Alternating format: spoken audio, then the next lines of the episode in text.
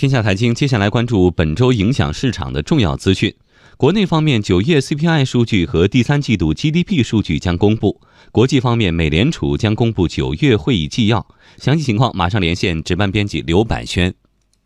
好的，展望本周，市场将迎来繁忙的一周。国内方面，本周有多个重磅数据出炉，其中本周二，也就是明天，九月 CPI 和 PPI 同比增速公布。十月十九号，本周五，三季度 GDP 数据将公布。从目前机构的预测来看，九月实体经济数据触底回稳的可能性较高，三季度 GDP 增速可能维持在百分之六点六到百分之六点七区间。本周公开市场没有逆回购到期，仅在周二，也就是明天。有一千五百亿元三个月国库定存资金到期，央行上周五个交易日都没有开展公开市场操作，目前已经连续十日暂停公开市场操作。另外，值得关注的是，央行降准在今天落地，市场流动性预期依然乐观，不过仍需关注例行缴税带来的影响，并关注央行后续公开市场操作情况。本周还将有一百八十二家公司披露三季报，统计显示，其中一百零四家公司已经进行了业绩预告，其中预增三十四家，略增三十七家。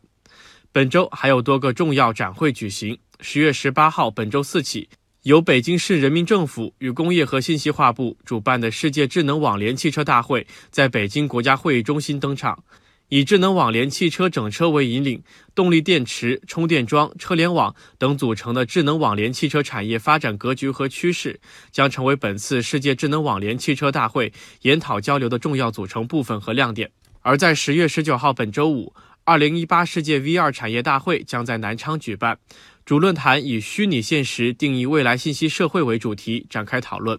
机构认为，随着虚拟现实技术不断突破及政策利好相继释放，国内虚拟现实行业有望迎来高速增长。